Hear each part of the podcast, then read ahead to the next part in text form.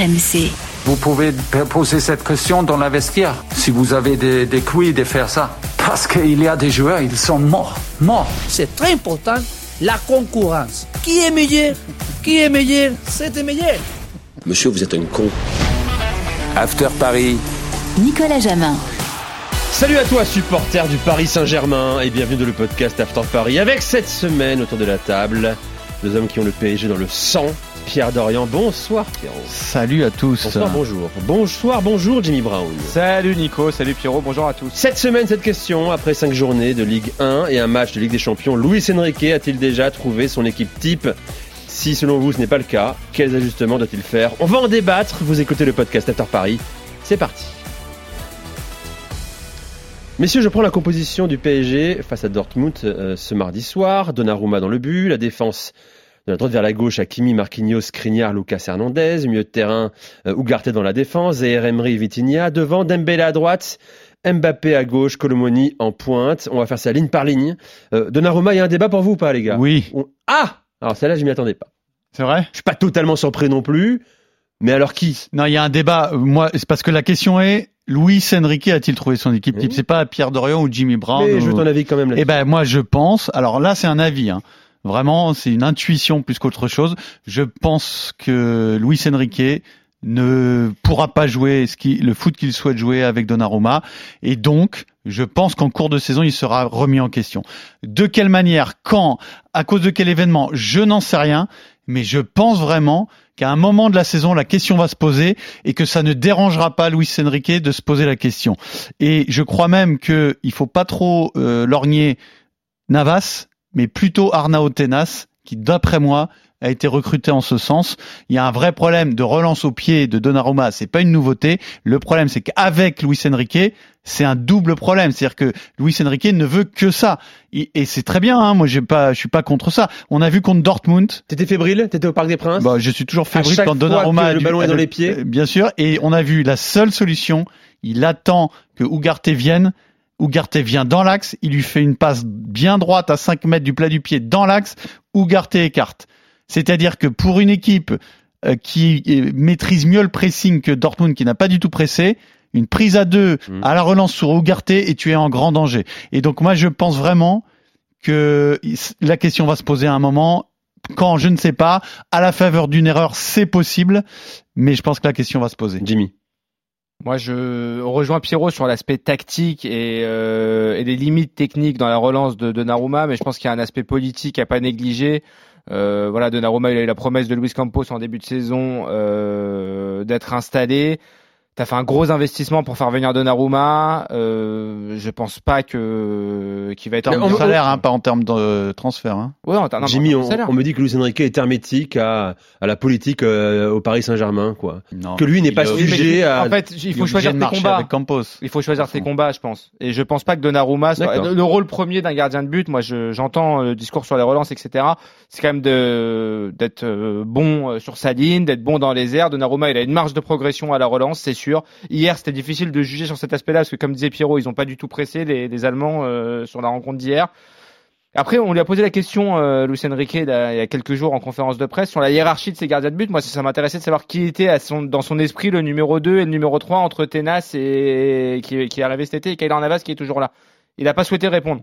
Hmm. Ça accrédite peut-être la thèse de Pierrot il que laisse voilà, la porte un peu il, en- il envisage que, que Tenas soit une alternative. On va le voir peut-être prochainement dans les matchs de, enfin prochainement, c'est euh, en début 2024 les matchs de Coupe de France où là tu as le numéro 2 en général qui qui évolue. Mais voilà, dans un premier temps, je pense que si tu dois parler d'équipe type, de, tu, tu commences par euh, par Donnarumma. Oui, je pense pas qu'il y ait un, il y ait un sujet, en tout cas à, à court ou moyen terme. Il a même dit, il a même dit, Luis Enrique, j'ai quatre bons gardiens ma, ma possession, donc voilà. Euh, je pensais pas qu'on ferait sinon Donnarumma, mais c'était intéressant. La défense, les gars. Hakimi, Marquinhos, Skriniar, Lucas Hernandez, hein, c'est celle qui était alignée contre le Borussia. Euh, la meilleure formule possible ou le retour de Nuno Mendes peut, doit, doit la modifier? Tous, tous les supporters du Paris Saint-Germain euh, attendent et je pense beaucoup fantasment sur le retour de Nuno Mendes, qui est un joueur qui est quand même très intéressant. Offensivement, il est incroyable.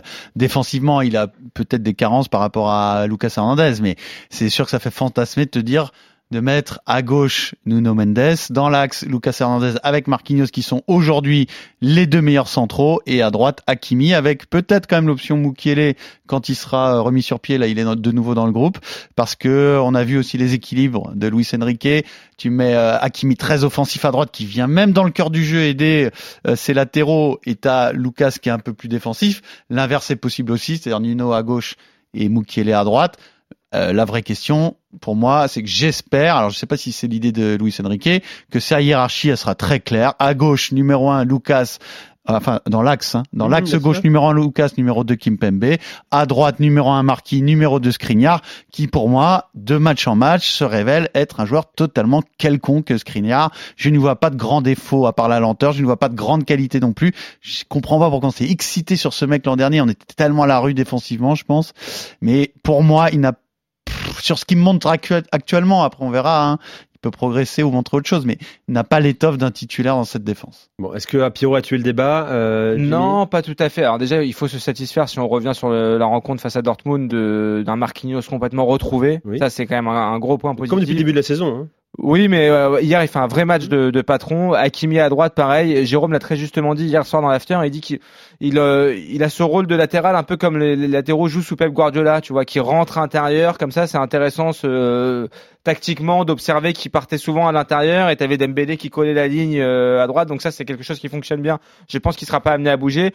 Après, Luis Enrique l'a dit lui-même en fait il y a quelques jours avant le début de la avant le début de la Ligue des Champions, il a dit la Ligue des Champions tu la gagnes pas à 11 pour revenir sur le concept d'équipe type, tu la gagnes à 23, à 24 joueurs et je pense qu'il va il va tourner énormément que pour l'instant, je pense qu'on a vu le un seul schéma sous Luis Enrique et moi je pense que quand tu vas récupérer Nuno Mendes notamment parce que j'ai du mal à imaginer en fait deux latéraux aussi offensifs que Nuno Mendes et Hakimi dans un système à quatre défenseurs.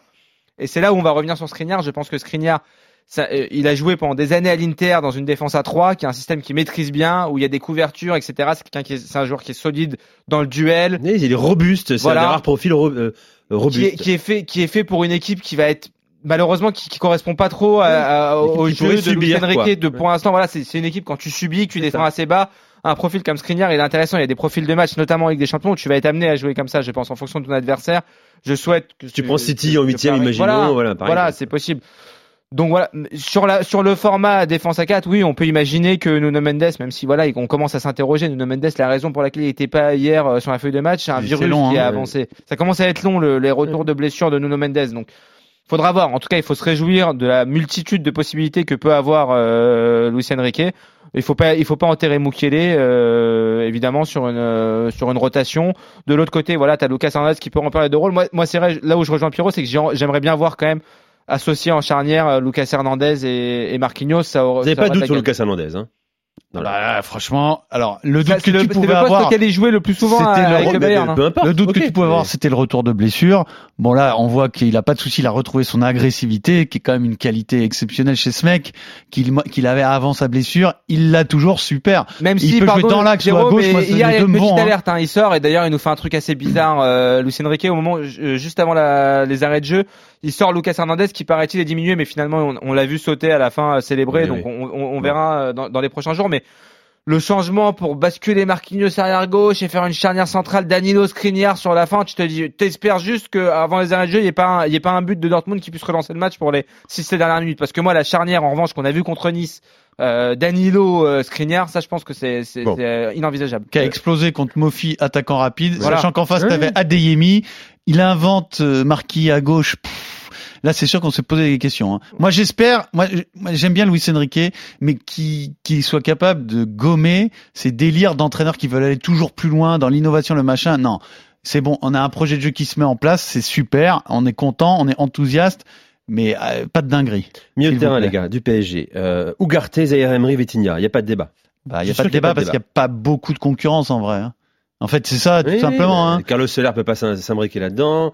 Euh, Ruiz est pas mal, mais euh, je pense pas à ce niveau-là. Et puis Kangin Lee peut dépanner, mais je le vois pas plus que dépanner. Euh, on l'a vu quand il était titulaire, c'était très compliqué Kangin Lee. Hein. Après, Warren Zaire fait un match exceptionnel hier. Franchement, à- à 17 ans, Ouais. sortir ce match-là euh, titulaire en Ligue des Champions, mais je pense qu'il fera pas une saison à 45-50 matchs, tu vois. Donc à un moment donné, il va falloir le soulager. Je pense que la, solution, voilà, la solution numéro un de remplacement naturel, ce sera, euh, ce sera Fabien Ruiz, qui peut aussi couvrir potentiellement le poste d'Ougarté, mais en fait, là, tu te rends compte qu'avec la, la, la construction de cet effectif, tu vas être ultra euh, Ougarté dépendant, et tu l'as vu contre Nice d'ailleurs. Euh, et tu as vu d'ailleurs tout le monde la panique euh, le jour drôle. du match contre Dortmund. Si Ougarté n'est pas là, c'était panique à bord. C'est ça qui est drôle, c'est que tu étais censé sortir de- d'un cauchemar où tu étais trop dépendant d'un Verratti, d'un Neymar ou d'un je sais pas qui.